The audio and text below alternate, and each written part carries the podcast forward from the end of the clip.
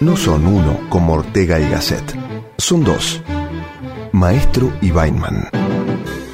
Dos conductores que el sábado a la noche abren una puerta a la conversación tranquila sobre nosotros y los medios.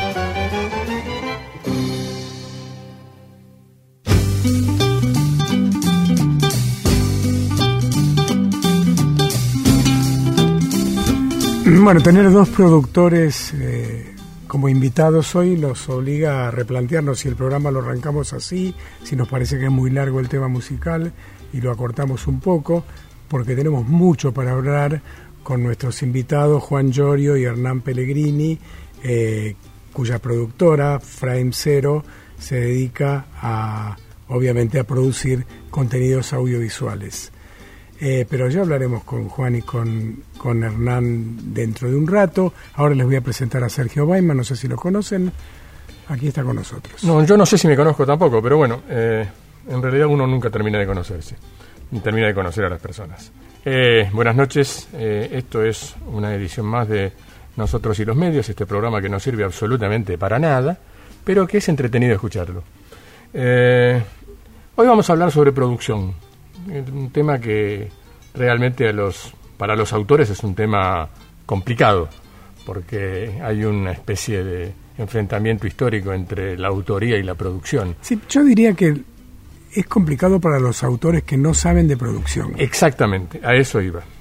Por eso, la mejor manera de que de cerrar esta grieta, por usar un término que a mí no me gusta particularmente, eh, es saber de producción y que los productores sepan de guion es la mejor manera de encontrar un punto de, contacto entre, entre ambos extremos, que tampoco son extremos, en realidad son dos etapas de la cadena de valor del audiovisual. Eh, simplemente este, el orden en que, en que se ubiquen eh, es indistinto y es, no es importante. Eh, yo creo que un, un, autor, y lo digo a título personal, un autor debe saber de producción, debe estar interiorizado de lo que es la producción de un audiovisual, porque si no es prácticamente imposible escribir, prácticamente imposible diseñar un programa, eh, un espectáculo, si uno no tiene más o menos los resortes de la producción en la cabeza. Eh, y en ese sentido, nosotros tenemos como una especie de historia bastante significativa con, con, respecto a la producción, una historia que empieza hace muchos años, cuando, cuando recién arrancábamos nuestra carrera. El, tema es así, si uno se pone a mirar un episodio de una serie, aunque sea una producción enorme de Hollywood, va a encontrar de pronto que las historias, la historia central no tiene eh, la presencia permanente dentro de dentro del contenido y de pronto aparece una subtrama que donde participan otros personajes. Eso tiene que ver con el diseño de producción, porque no se puede sino grabar eh, una única historia en el tiempo que limitado que pone impone la producción para que el presupuesto que finalmente es lo que invierte el, el, inversor valga la redundancia o el productor este cierre. Entonces hay maneras de encontrar trucos que el público obviamente no ve. Cuando el público lo ve entonces ya está mal hecho hay maneras que permiten eh, contar una buena historia sin eh, irse del presupuesto, sin irse del, del diseño, porque todo contenido de televisión, se haga donde se haga, tiene previamente un diseño y, ese diseño dice, son tantas las escenas, hay tantos exteriores, no grabemos de noche y menos con lluvia, o sí, no me pongas 10 helicópteros, mejor que vayan en auto, etcétera, etcétera, etcétera, que son textos que nosotros los guionistas encontramos permanentemente eh, desde los productores. Sí, esto, esto lo aprendimos cuando recién arrancamos en la televisión.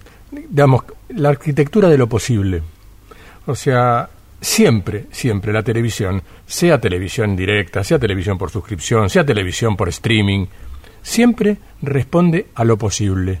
Lo posible es la producción. La, digamos, así como la política es el arte de lo posible, la producción es la arquitectura de lo posible. Eh, y esto lo aprendimos trabajando, pero trabajando como autores y como asistentes de producción, porque éramos a la vez autores y asistentes de producción y después productores. Eh, recién arrancábamos.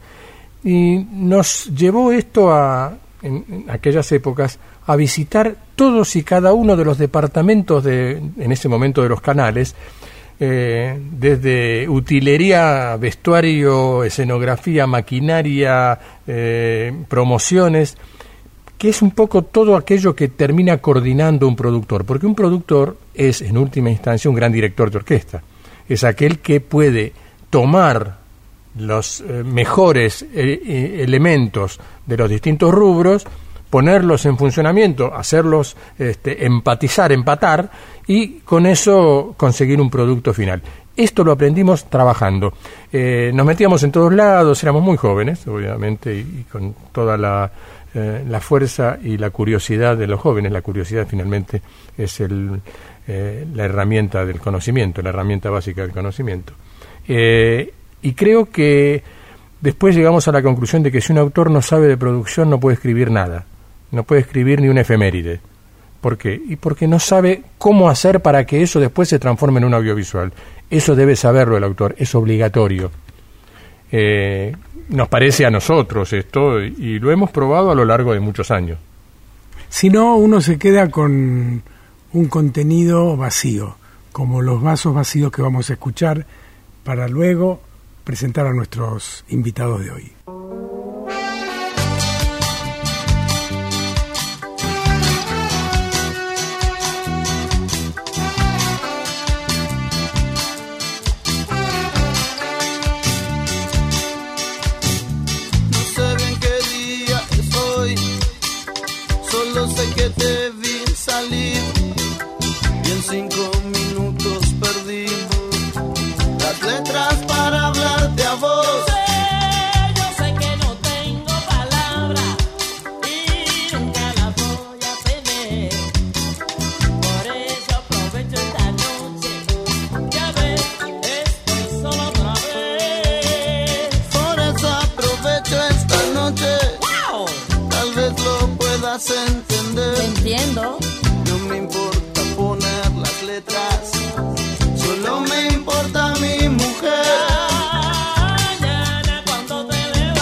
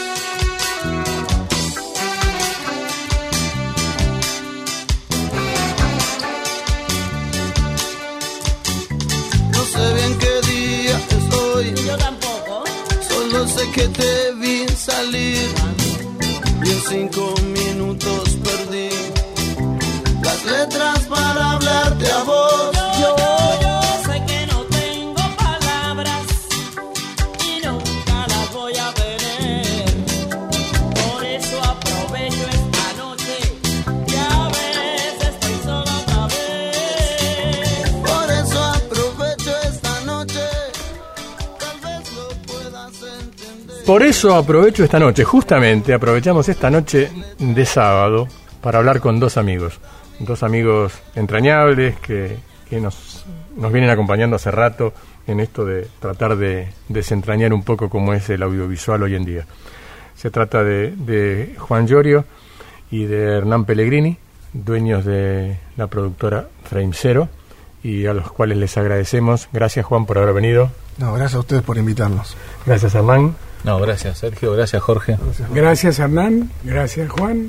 gracias, todos, muchas gracias, muchas, muchas gracias. Son un montón de gracias. Somos todos graciosos. Mucho afecto. Eh, mucho afecto. No, no, pero hay afecto de verdad y esto debo decirlo este, desde hace mucho tiempo. Hay afecto y hay respeto y hay eh, necesidad de parte nuestra para con ellos y de ellos para con nosotros de, de aprender de lo que los otros sabemos.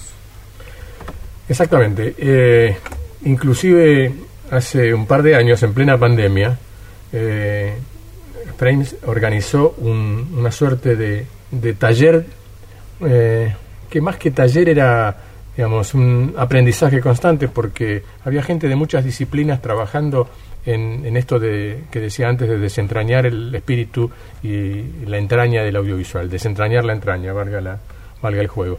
Eh, y fue muy lindo porque ahí tocamos un montón de temas desde la historia del teatro eh, hasta las cosas más eh, insólitas en un punto eh, y creo que eso sirvió, ¿verdad, Hernán? ¿Te acordás? Sí, claro, claro. La verdad que para mí fue buenísimo haber estado. Me parece que recorrimos la comunicación en su contexto y las historias. Digo, la importancia de que el productor entienda un poquito más al, al guionista, a, a quien escribe, a quien piensa una historia. Eh, y había cosas que eran maravillosas. Digo, cuando, cuando yo veía que el personaje que ustedes lo escribían, lo desarrollaban y ya tomaba vida propia y que ya no importa lo que dijera el productor ni lo que dijera el guionista. Ya el- él, No saben la cantidad de personajes que tenemos en un placar que Claro. no pudieron entrar en las historias. que no entran, que se y que tienen que claman por estar en alguna historia. Entonces eso fue maravilloso, la verdad que, que fue un encuentro interesantísimo. Ahora- Y sumamos gente de toda, la- había directores, digo, nos sumamos sí, sí, sí, sí. unos cuantos, aprovechamos la, la pandemia y seguimos laburando, como siempre. Sí, para, sí. para el público en general, la figura del productor es como el potentado que pone su dinero para hacer algo y para pagar los sueldos y, y costear la producción. Pero la realidad no es así, y menos hoy día, donde básicamente se necesita profesionales que conozcan de ese área, que es de la producción, y que muchas veces tienen que salir a buscar al inversor, la mayoría de las veces, o al cliente, como se le dice hoy, ¿no? Un productor tiene un contenido que le parece interesante para difundir, entonces busca a su cliente, que sería una plataforma, en general no es un canal de televisión, pero podría serlo, ¿no? Podría ser. Cambió, digamos, en, en la historia de la producción, eh, es el- el- el- el- la manera de, de trabajar de los productores, la, Ahí eh, yo lo que más lo que creo en ese sentido es que primero somos como dueños de pymes antes de productores, claro, que ya es un desafío enorme. eh, y, a- y después de eso se suma que uno es productor. Entonces es, do- es como la doble búsqueda, la búsqueda como decís bien Jorge, del cliente y de que, del aportante y de, de donde venga por ahí los fondos y a su vez eh, administradores de una compañía. Entonces es como un doble desafío permanente que también con el acompañamiento de los profesionales que forman parte de la compañía, uno está como en varias eh, posiciones, los sombreros, ¿no? Como está el, el famoso ese libro que dice, habla de los sombreros, bueno, uno está en toda, la, en toda esa mesa, en distintos lugares, Bueno, de- perdón, de hecho, hablando de, de- de pymes, eh, Juan es vicepresidente de la Cámara Argentina de Productoras PYME, o sea, de, de lo que es. CAPA, eh, eh, que es una cámara que agrupa a productores, eh, a los productores pequeños, pero no, no pequeños por tamaño, pequeños, digamos, por, por facturación, a eso me refiero, ¿no? Este, no al tamaño, no a la estatura de su producción, sino a la facturación. Y, y Juan es vicepresidente en este momento, o sea Así que es. efectivamente Nuevito. Sí, representa a las pymes. Y, y esto que estaba diciendo Juan, eh, ¿es lo mismo para un productor pyme audiovisual que para un gran productor audiovisual la situación en este momento? Eh, yo creo que sí, porque lo que el desafío es la estructura. Entonces, como la industria está en permanente cambio, esa, esa, manera de reinventarse que tenemos todo el tiempo, y eso es a nivel internacional, como siempre en, la- en Latinoamérica cuesta todo más que en el resto del mundo, eh, nos hace que, que en sus diferentes escalas todos se tengan que reinventar permanentemente. Entonces el desafío es constante, ya sea para tener una mega compañía y sostener toda esa estructura, o tener una compañía más pequeña y sostener la estructura que uno tiene.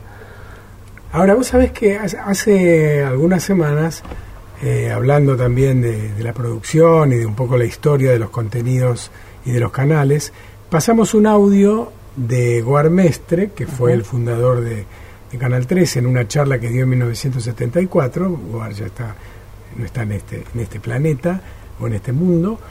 Y él decía algo interesante respecto de los riesgos que se corrían, porque todo cambiaba. Estamos hablando de 1970, ¿no es cierto? Que ese cambio constante y esa renovación, él, él ponía el acento en el equipamiento tecnológico, o sea, que la tecnología lo obligaba a permanentemente reinventarse. ¿no? Es como una constante esto en la producción. Pero ¿qué, ¿cuál es el cambio hoy? Eh, es una constante que ahora se aceleraron los tiempos. Claro. En aquel momento, cuando nosotros empezamos con Hernán, la tecnología cambiaba cada 5 o 10 años.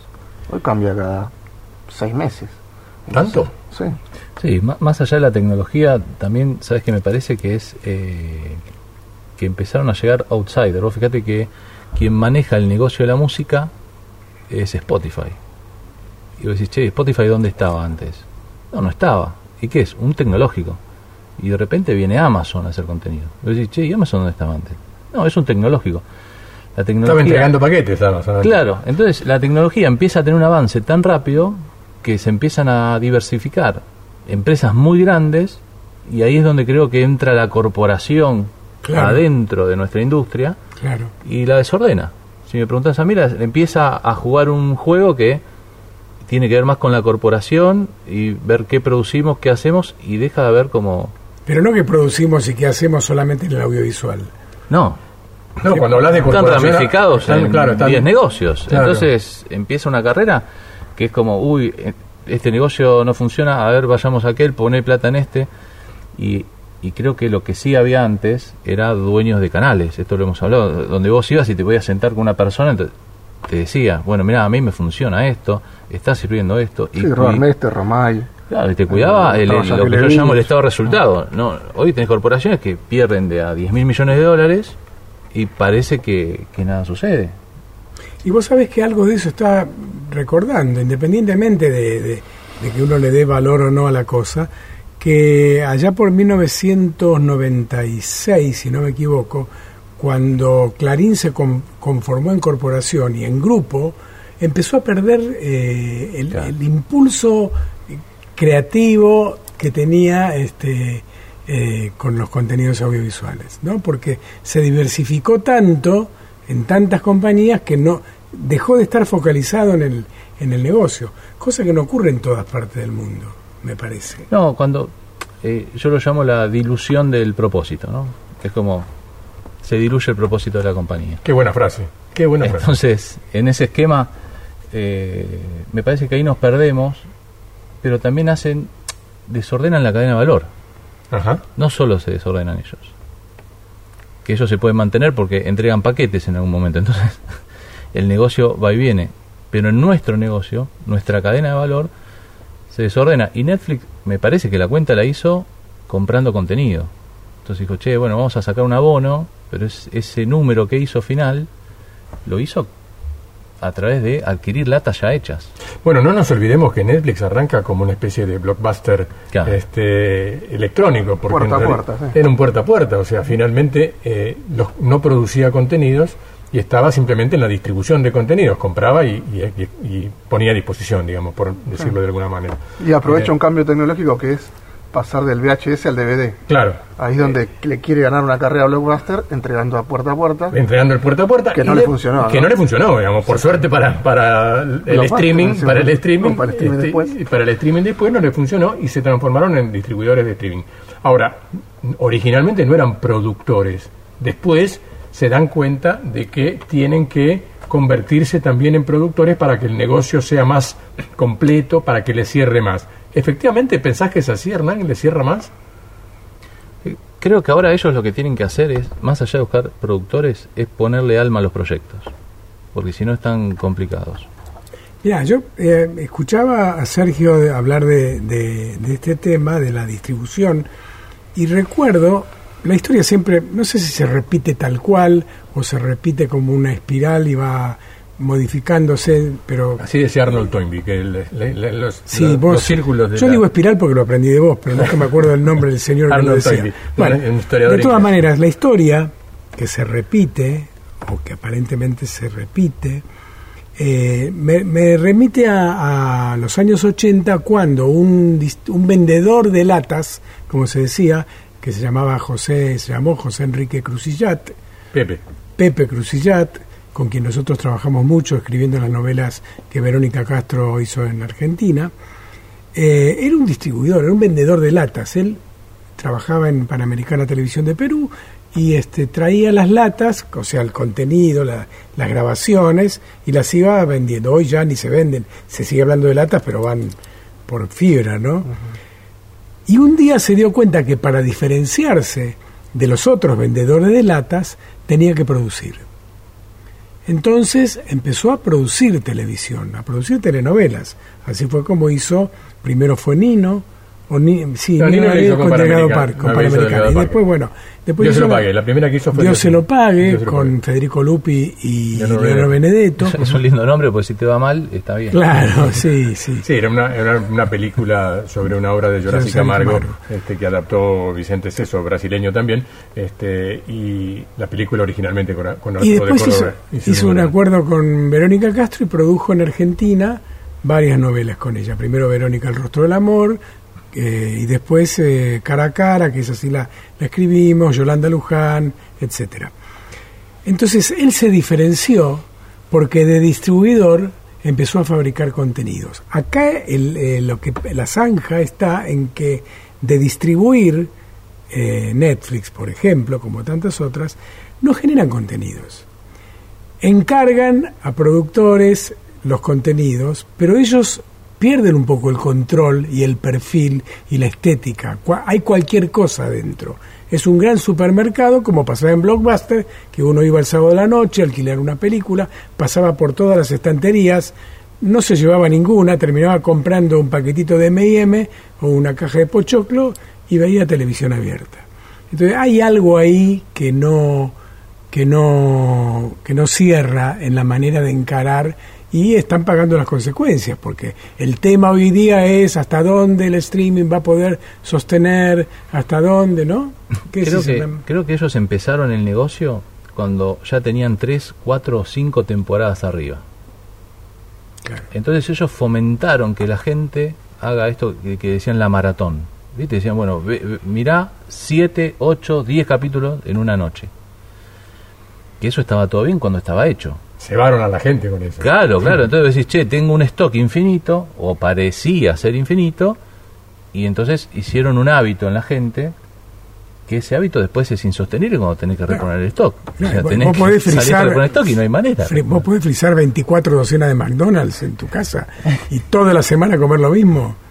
No hay manera. Entonces yo creo que ahí es donde eh, el hábito de consumo que ellos generaron se les vuelve en contra en un momento, cuando empiezan a quedarse sin stock. Y salen a producir una cantidad de contenido que para que haya industria, y algo que me parece importante de la industria y la palabra industria, es que en la cadena de valor hay varios jugadores y todos tienen que crecer al mismo ritmo. Porque si ninguno, si, si vos en la cadena de valor decís, bueno, yo distribuyo, listo, pero ¿sabes qué? Necesito 50 eh, productos. Pero esos 50 productos decís, ¿cuántos fabricantes tengo? No, tengo dos y hacen cuatro cada uno por año. Entonces, Y, claro, no cierra el número. no cierra el número, no cierra el número de cantidad de cosas a producir. Y ahí está sumado ¿no? a, a- a todo esto que, que tiene que ver con los cambios de consumo y hábitos. Eh, realmente eh, estamos entrando en el meollo de la cuestión eh, y quisiera preguntarle a Juan cómo se ubica hoy en, en el medio de esa ecuación una productora independiente frente a estos grandes monstruos, sea Amazon, Netflix, este, HBO, eh, cualquiera de ellos. Eh, lo, lo que, lo que está pasando es que nosotros hace bastante que empezamos a ir a los mercados. Ya, Perdón, estamos hablando con Juan Llorio y Hernán Pellegrini, propietarios de una productora independiente cuyo nombre es Frame Zero. Muchas gracias. Así es. Eh, entonces, en los mercados cada vez se fue atomizando una ventanilla que, era la que es la que el que, que compra y se agranda la oferta, porque en, una, en un mercado, si es que van todos los compradores, pueden ser 7, 8 los que realmente... ¿Qué son los mercados? Contanos un poco. Los mercados audiovisuales son los lugares donde, como hay en cualquier industria, donde se encuentran compradores y vendedores y se es como un networking gigante donde Una ronda, ronda de negocios. donde se arman de cualquier parte del mundo, hay en todo el mundo. Nosotros comúnmente, por estar en Latinoamérica, vamos a los, a los europeos y a los que suceden en Latinoamérica, nos llegamos a ahí también en China y en otros lados, pero no llegamos tan lejos por una cuestión de cercanía cultural. Y en esos mercados están estos compradores que estábamos hablando, que antes eran 20, 30, 40, porque todos generaban negocios y hoy quedó atomizado a 7 u 8. O sea, no entran, entran en los dedos de la mano. Y del otro lado hay 3.000, son Latinoamérica. Entonces eso genera un desafío permanente donde nosotros como, como cultura de, la compañía lo que pensamos es que la sinergia de, de sumar voluntades y achicar la ventanilla de los 3.000 para ir a, por lo menos de que sean 3.000, ir de a 4 y lo terminamos achicando con la oferta que le llevamos más garantías al comprador, es una política que pensamos que es más saludable, más fortalecedora para cada integrante de esa, de esa mesa y podemos dar un poquito más de, de- profesionalismo y de, y de contenido más sólido. Pero del otro lado cada vez piden más certificaciones. ¿Qué significa? Buenos profes- los profesionales más destacados, los guionistas más destacados, las compañías que más hayan producido. Y como decían hace un ratito, ¿cuánta, cuánta industria formás si pedís un montón de contenido en un breve, breve tiempo y no lo distribuís de una manera más orgánica, sino que es todo medio acelerado? Porque la pandemia lo que hizo fue que en un año y medio haya que producir lo que sucedía en tres años. Las plataformas sacando Netflix lanzaron todas en medio de la pandemia. Había un consumo que por pandemia había era exponencial. Estaba exacerbado, Estaba exacerbado porque obviamente. estábamos todos encerrados. Pero todos lanzaron en Latinoamérica con poco contenido, salvo Netflix ya venía, y lanzaron el contenido que tenía. Entonces todo eso se, se hizo un embudo 2021-22, que todos teníamos un montón de trabajo. Pero bueno, como todo, es- esos picos, después viene una, un valle que hay que ver dónde se acomoda, que es donde estamos ahora. Y como y terminando con un poco la respuesta que me, la pregunta que me hacía Sergio, es, es eso, es cómo podemos ser, seguir siendo tentadores a esos compradores con virtuosidad, ¿no? Con valor agregado, generando, como comentaba Hernán, una mesa enriquecedora de todas las partes, ¿no? De profesionales que cada vez que hayan tenido, hago un paréntesis, siempre es un placer escuchar todo lo que nos cuentan y todo lo que han hecho, personas como ustedes en, en las historias, gente que haya que esté tra- también trabajando en plataforma, que también eh, le volvió a agregar un poco y mucho valor en algunas áreas que estaban descuidadas como la postproducción, y cada vez mejorar el producto para que quede lo mejor, ¿no? Esto que decían, de Netflix que ha agregado un montón de contenido, pero a veces no tan curado, y hoy yo creo que como siempre va a terminar quedando en un, en un camino de que se va a valorizar el mejor producto. Eh, vamos a seguir charlando con, con Juan Lloro y con Hernán Pellegrini porque realmente me parece que estamos desentrañando de verdad eh, esta cuestión de qué hacer con la industria audiovisual en la Argentina. Y de paso, y de paso que nos cuenten un poquito en qué está Frameser hoy día. Claro, por supuesto. Eh, en un ratito estamos de vuelta.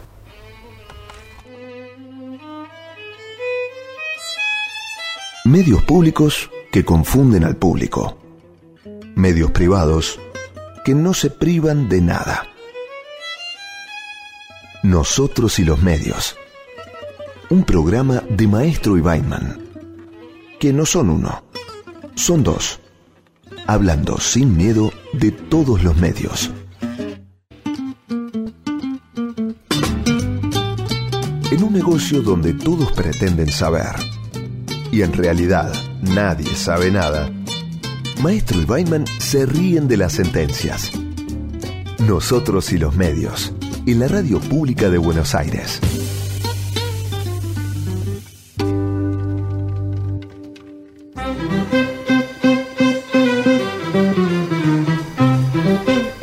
Es cierto que nos reímos de las sentencias, porque las sentencias no sirven, sirven las conversaciones, el intercambio de ideas, eh, las ideas consensuadas. Eh, por eso estamos hoy charlando con, con Juan Llorio y con Hernán Pellegrini, los dueños de Frame Zero, una productora independiente argentina. Eh, y creo que estamos tratando de, de ver por dónde es, que es la gran pregunta de todo el mundo, ¿no? Eh, ¿Por dónde es lo de la industria audiovisual? ¿Por dónde, ¿Por dónde sigue? ¿Cómo se sigue? ¿Si hay una industria o no hay una industria? Porque esa es la otra gran discusión. Eh, ¿Vos qué pensás, Hernán? ¿Hay una industria? Eh, Yo creo que hoy estuvo la industria, hoy se desordenó. Eh, creo que los canales siguen ordenados. Eh, tienen este tipo de producción media variada que uno no entiende bien por dónde va, pero siguen cuidando su estado de resultado, o sea, siguen teniendo eh, el estado de resultado positivo, ¿no? Es, es como esto que pasó con Antena 3, creo que les dio la bienvenida a todas las plataformas cuando quisieron poner publicidad de vuelta Sí. en sus tandas, dijo bienvenido a la televisión, ¿no? El contenido con publicidad. Este, los canales mantuvieron un estado de resultado positivo, no se subieron a esto de hacer solo por hacer. Eh, aunque las tecnológicas forzaron eso con Netflix, con Amazon, ¿no? Cuando, cuando vinieron. Entonces creo que, que hay algo que se puede recomponer. Pero para eso hay que entender un poco la cadena de valor, ordenarse un poquito entre algunos jugadores y ver si de esa manera eh, podemos salir de donde estamos hoy. Que hoy está difícil, hoy no se ve. Uno de los separadores que, que, nosotros pasamos por aquí, hablamos de este negocio que nadie, que no se, nadie sabe nada. Que en realidad es, es real. Nadie puede asegurarse el resultado de un contenido y efectivamente, como, como decía un gran autor eh, de Hollywood, eh, William Goldman, empieza uno de sus libros, que se llama Aventuras de un guionista en Hollywood, diciendo, de este negocio nadie sabe nada. Nadie tiene la fórmula, no, no es una ciencia exacta, uno puede pensar que teniendo semejantes figuras va a tener un resultado positivo, o teniendo tal historia, o esta historia que no, aparentemente nadie cree que va a funcionar, funciona y muy bien. Pero de todas formas hay algo en el espíritu de los que generan los contenidos, en este caso las productoras, y en este caso Frame Zero, que este, tiene que ver con, ese espíritu tiene que ver con qué se está buscando, de qué se quiere hablar, acerca de qué se quiere reflexionar, con qué se quiere entretener al espectador. Frame Zero en qué está en ese, en ese aspecto, digamos, en la medida de, tener la posibilidad de generar un contenido, más allá de ofrecer servicios y bueno, todo lo que requiere, ¿no?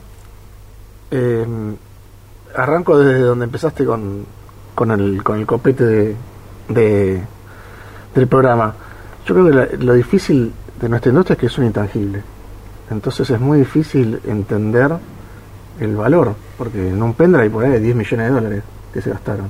Que- Y entonces desde ahí, ¿cómo, bueno. ¿Cómo, ¿Cómo hacemos que eso, cómo explicamos que eso tiene valor o que va a tener un valor el día de mañana si es un éxito o no, ¿no? Porque lo único que tiene una, una, un revenue es si tiene un éxito, si no es un éxito, va a llenar un catálogo y bueno, va a quedar No ahí. pasar desapercibido. Sí, Eso como a- cuando, cuando te preguntaban, cuando uno empezaba, ¿y vos eh, de qué, de qué laburás? No, yo escribo. No, bueno, pero ¿de qué laburás? Claro, claro. Escribo. ¿Cuál pero ¿De trabajo? qué vivís? ¿Qué fue de tu trabajo? ¿no? Sí, sí, bueno, Es lo intangible. es lo intangible. Entonces, de hecho, cuando, cuando nosotros empezamos, eh, empezamos a estudiar, que empezó a haber carreras de, de- de todo esto, eh, era como el abogado, el médico, y te decían, ¿qué vas a estudiar? No, audiovisual, ¿y eso qué?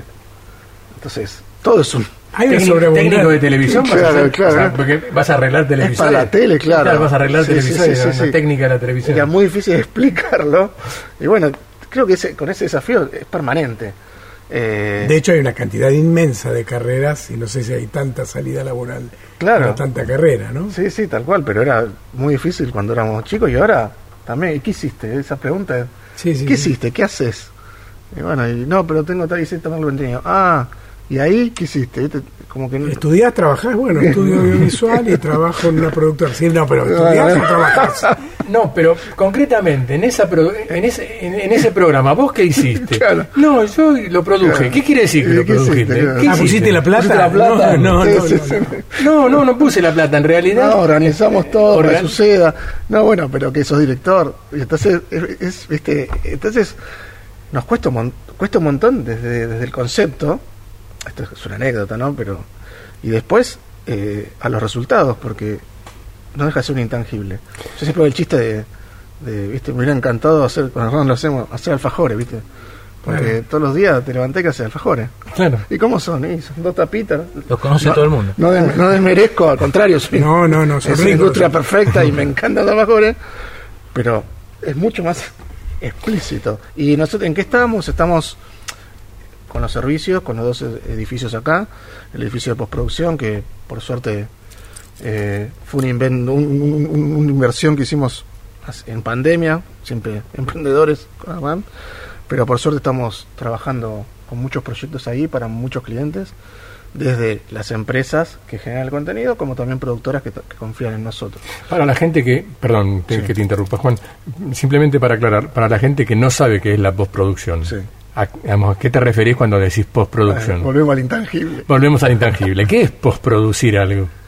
No, es eh, bueno, un poco lo que pasa después de la producción es que se sale a, a grabar, se trata de hacer tangible ese libro que, que nos dan y a partir de ahí hay que contar una historia. Entonces hay que empezar a ver si las palabras son las correctas, si el orden es el correcto y entonces se empieza a armar esa, esa historia. de Sería esa cómo manera. elaborar la tapita del alfajor, Exactamente, que, empezamos a ver cómo- el dulce, cómo tiene que ser. todo lo que se grabó llega y llega un, un crudo de cámara y a partir de ahí entonces eh, hay palabras que resuenan más, otras menos, hay escenas que funcionan, otras no tanto, entonces las vas ubicando en un orden narrativo y vas terminando contando la historia. Ese es el laburo principal de la postproducción. Y de, y de todo el tema de ajustar el- las cuestiones de orden técnico. ¿no? La pa- exactamente. La parte editorial sería de, Claro. de- Claro, hay una parte editorial y una parte técnica, una parte de edición de contenido y otra se parte graba que- con un guion Sí. donde se hace todo un servicio de producción que también hacemos volviendo al tema porque con la productora tratamos de tener abarcar eh, diferentes eh, ámbitos o cores como se dice dentro de, de la industria del intangible tratamos de hacerlo tangible y ese core es servicios de producción que es generar las grabaciones de todos los contenidos que generan Servicio de producción quiere decir llevar las cámaras, la las cámara, luces, producir, el- contratar el equipo de gente, los micrófonos, contratar a los profesionales, Exactamente. eh, acompañar el proyecto, dialogar con el con el cliente. Para eso tenemos los estudios y también la- to- todas las facilidades y después esto que estamos que tenemos 35 estaciones de, de postproducción para editar, que es esto que contaba Las Hernán, que estaciones es- son máquinas, son, digamos. claro, son, es un- son servidores donde se ingresan los distintos proyectos y hay diferentes equipos. Están los profesionales, que son los editores, los contenidistas, los, logue- los, logue- los logueadores, los, los- la gen- gente de ingesta, bueno, toda la gente que trabaja ahí con los guionistas y con los directores para que la historia que grabaron, se escribió, se grabó, llegue a su fin. Que a veces llega igual que se escribió, igual que se grabó, a veces se graba distinto de lo que se escribió, ustedes lo sabrán, Sí, sí. y a veces Y nunca es como lo soñó el autor. y, nunca como- y a veces se edita como no se grabó ni se, se, se escribió, o sí. Eso, lo- eso es la magia que tiene de lo nuestro. Bueno, y creo hay- que por eso claro. todos somos apasionados de lo que hacemos. Claro, hay una situación mágica que, digamos, originalmente en el cine se llamaba compaginación, así se hacía en un, en un aparato que se llamaba moviola, Claro. eh, cortando negativos, y ahora se hace todo electrónicamente Todo a través de programas de, de, De edición. de edición, que ha habido cualquiera de ellos, digamos, Final Cut, cualquiera de, de los, los grandes programas de, edición, y en realidad es una especie de... Vos tenés todas las piezas del rompecabezas y las podés ubicar, podés poner una... Pero la diferencia de un rompecabezas donde todo tiene que ajustar exactamente, acá, por ser un intangible, a veces se puede alterar el orden de una escena o se puede suprimir una parte de la escena que, para que sea más contundente. Eso también está en la sensibilidad del editor y el acompañamiento que puede hacer el guionista o el director en el momento de la edición. Eh, esa postproducción tiene algo de magia. Sí. Eh, los que nos gusta la postproducción sabemos que tiene es un momento mágico también porque eh, es que de repente de algo como decía Hernán algo crudo que vino con varias cámaras grabadas de manera independiente de repente surge como una especie de volcán una suerte de volcán donde la lava es una sola. Entonces este, la postproducción realmente hoy en día digamos a diferencia de lo que ocurría años anteriores cada vez es más importante en un audiovisual. O sea esa postproducción cuando falla la postproducción en un audiovisual el audiovisual falla definitivamente hoy En la, en la moviola había, eh, era muy difícil hacer lo que hacemos hoy. Hoy, hoy podemos Ah. cortar la escena donde queramos, moverla hacia adelante, hacia atrás, poner el principio, el final. Entonces, Igual eh, que el público que puede verlo en el momento que quiera, Pasa hace su propia exactamente. programación, ¿no? Yo pensaba, siguiendo con la, con la alegoría de los alfajores, que también pasa algo con el público, que de pronto nadie dice, mira, yo, yo puedo hacer alfajores en mi casa, salvo que tengas la receta. En cambio con los contenidos sí, viste que la gente que viene dice, si yo te cuento mi historia, mi vida, no sabés la Es novela para una película. es para una película, mi vida. con mi vida hace tres novelas y, y y cuando en realidad te pones a pensar no alcanza ni para un primer capítulo. La verdad, esa es la verdad. Sí, sí.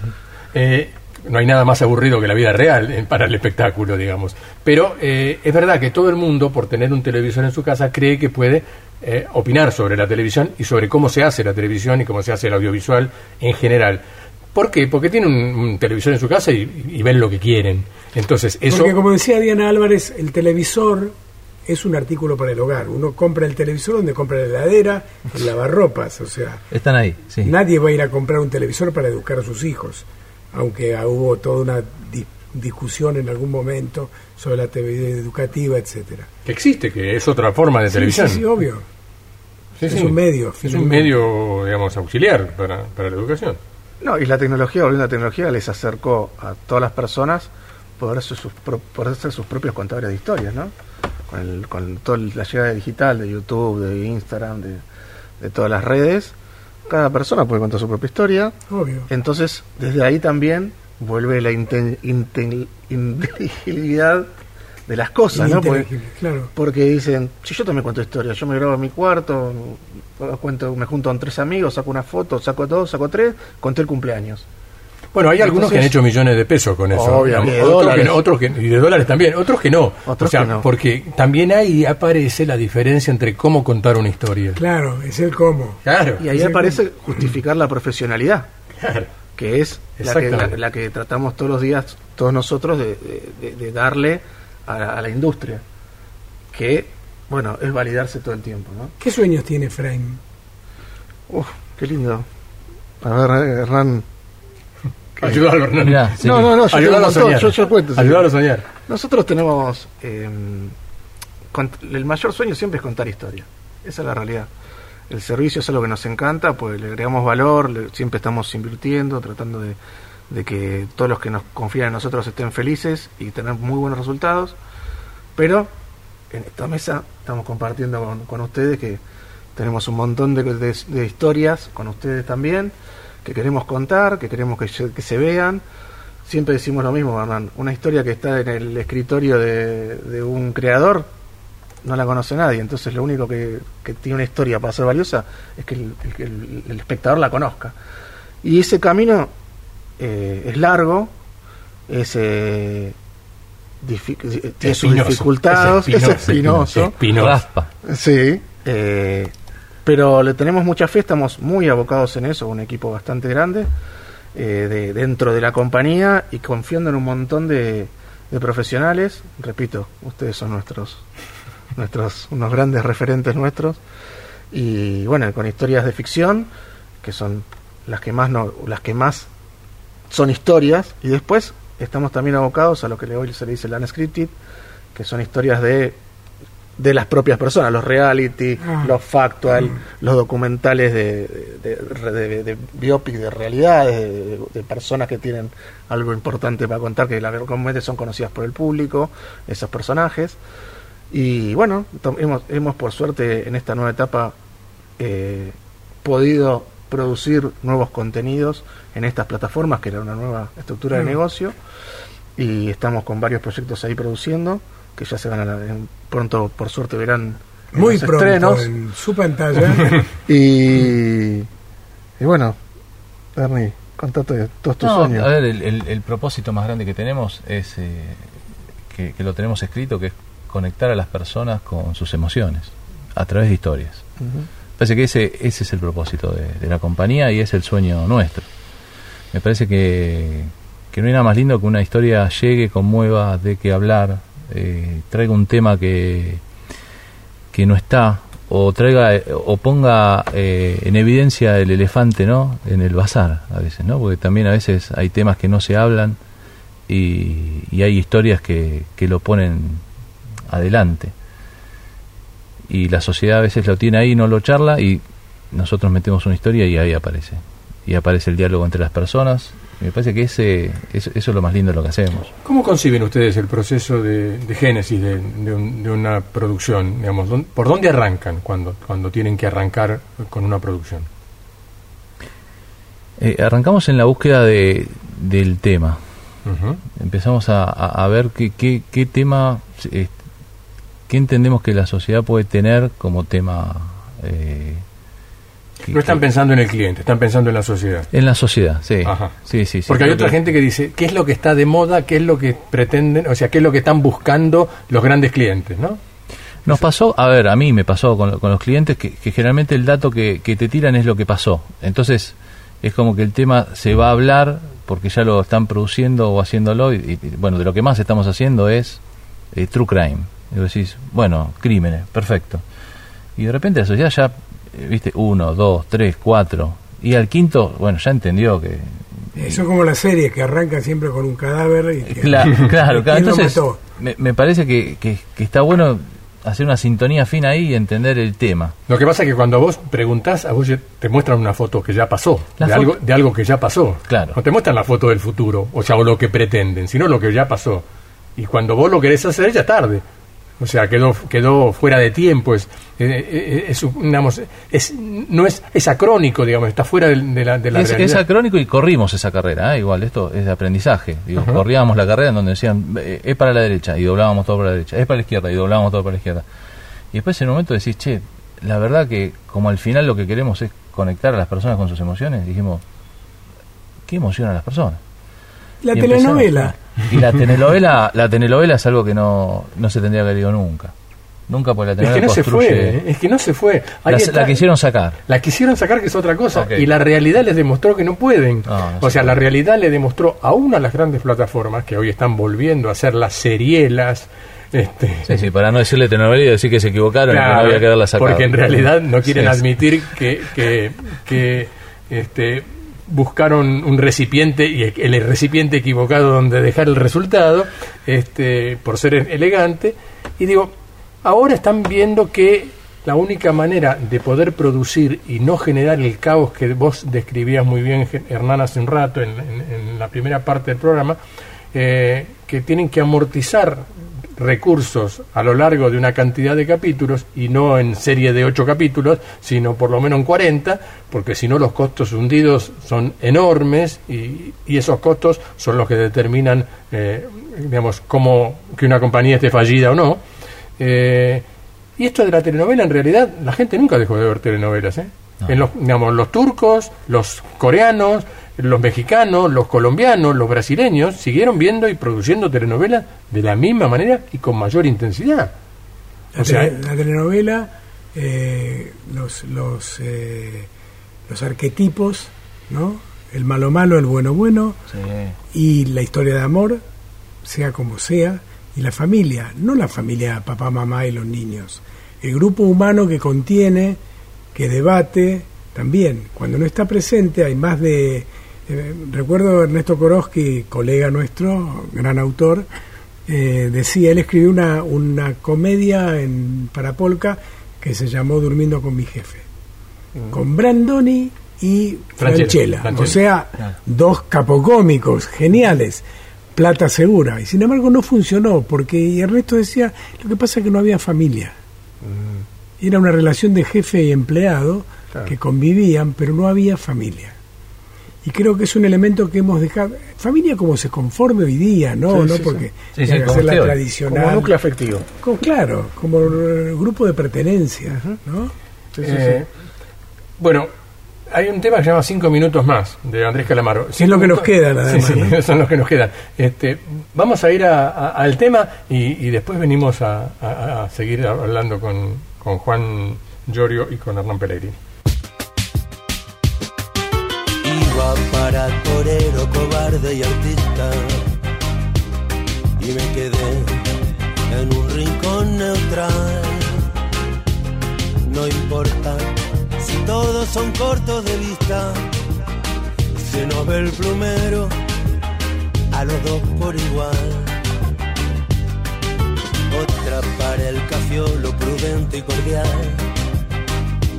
no necesita pedir perdón jamás. Y así suene muy poco sutil. De tu cuadril no me olvido nunca más. Tengo cara de insensatez y me puedo equivocar, pero no me equivoqué contigo. Tengo abierto el minibar y cerrado corazón. Y solo late, y solo late por los dos. Y va para bolero sediento y se Qué mundo hostil, sufrir fue permitido bajo el halo de luz de un par mil. No importa, no habrá más pena ni olvido. Un amigo sale poco de su casa, tiene razón. Allá afuera todo el mundo va armado. De este lado tengo el corazón mi sierra eléctrica no cierra los feriados. Tengo cada insensatez y me puedo equivocar, pero no me equivoqué contigo. Tengo abierto el minibar y cerrado el corazón y solo late, y solo late por los dos. Tengo cada insensatez y me puedo equivocar. Si pudiera mataría por cinco minutos más.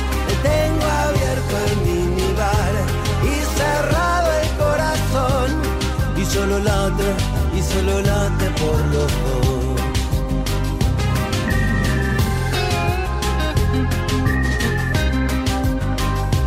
Si pudiera mataría por cinco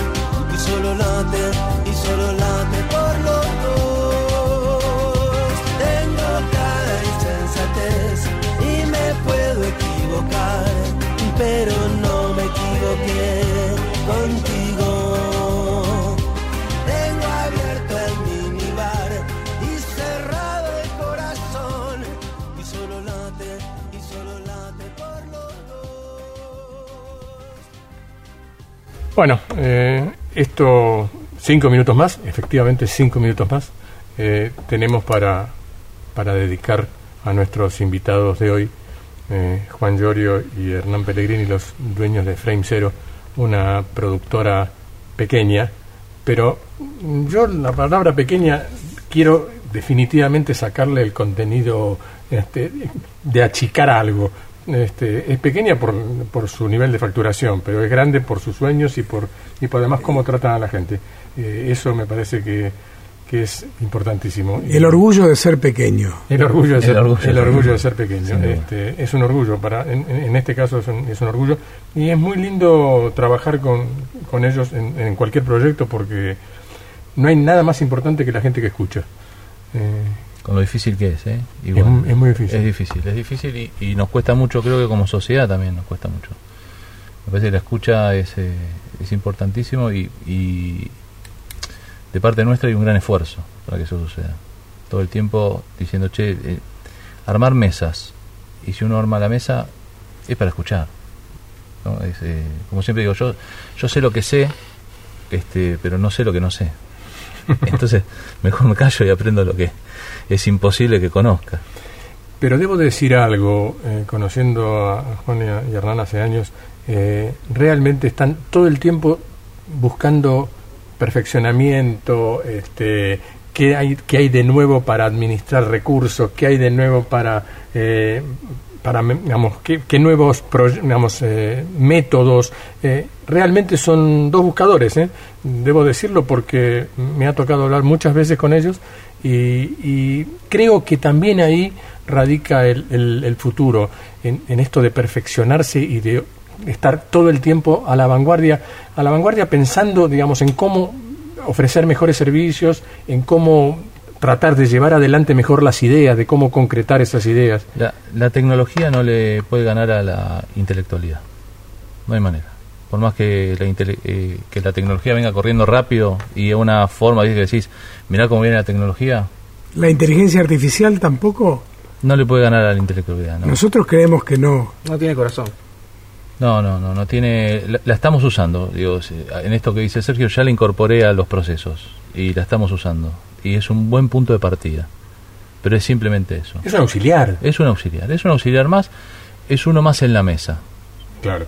Es uno más en la mesa. Es lindo eso. De, la, la tecnología es uno más en la mesa, pero no es el, la- el quien preside la mesa.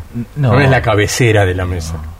Vamos, ¿qué, qué pones vos, Juan, a la cabeza de, la- de esa mesa? Eh, mira, el- lo que te decía Hernán, hace 20 años que, que lo que más trabajamos y lo que más eh, énfasis ponemos es eh, en la humanidad, ¿no? En, en- en que a pesar de, a pesar digo, no, no puede ser un, peso, sino porque el día a día te lleva a resolver siempre cosas lindas, no tan lindas, pero siempre ponemos lo humano, tratamos de, cuando tenemos muchos proyectos y por ahí somos 300 colaboradores y a veces somos 10 en la compañía, hoy somos 80, bueno, no importa, siempre estamos tratando de estar cerca. A veces no, no llegamos porque, viste, los brazos a veces no, no se alargan tanto, pero sí, como vos decías, tratamos siempre de, pensar y de, como dice Hernán, de, de lo humano, de estar, de cuidar, de pensar cómo se, se puede sentir a gusto a pesar de ser un trabajo toda la gente que está con nosotros. Tanto los que colaboran día a día como los que invitamos a alguna mesa a trabajar y a estar con nosotros. Y eso es, es, eh, uno de los grandes desafíos. Y después, como bien decía Sergio, es la búsqueda permanente. Creo que en estos 20 años lo que siempre estamos haciendo es lo que pensamos humildemente que puede estar por venir.